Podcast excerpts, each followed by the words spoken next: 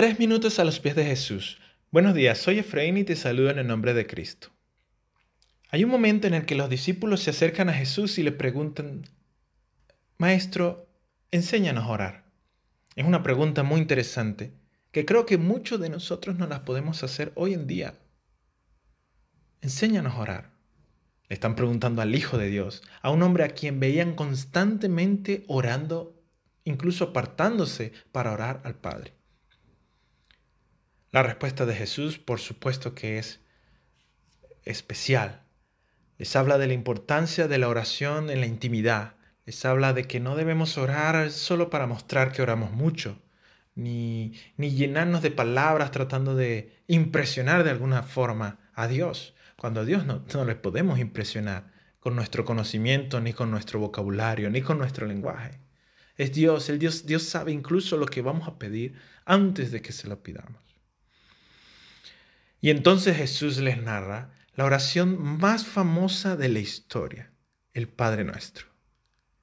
Seguramente lo conoces. Padre nuestro que estás en los cielos, santificado sea tu nombre. Venga a nosotros tu reino. Hágase tu voluntad como en el cielo, aquí en la tierra. Danos hoy nuestro pan de cada día. Y perdona nuestras ofensas, así como también nosotros perdonamos a los que nos ofenden no nos dejes caer en tentación, sino líbranos del mal. Esta oración tiene un componente de intercesión muy interesante, ya que a medida que oras, fijémonos que la oración está narrada en primera persona plural. Dice, Padre nuestro, venga a nosotros, danos, líbranos.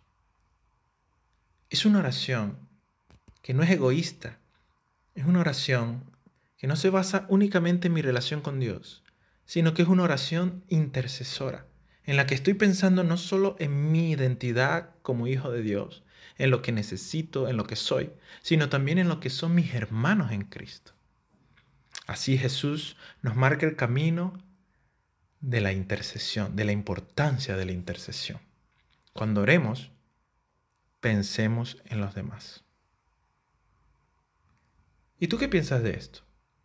Nos gustaría conocer tu opinión y comentarios.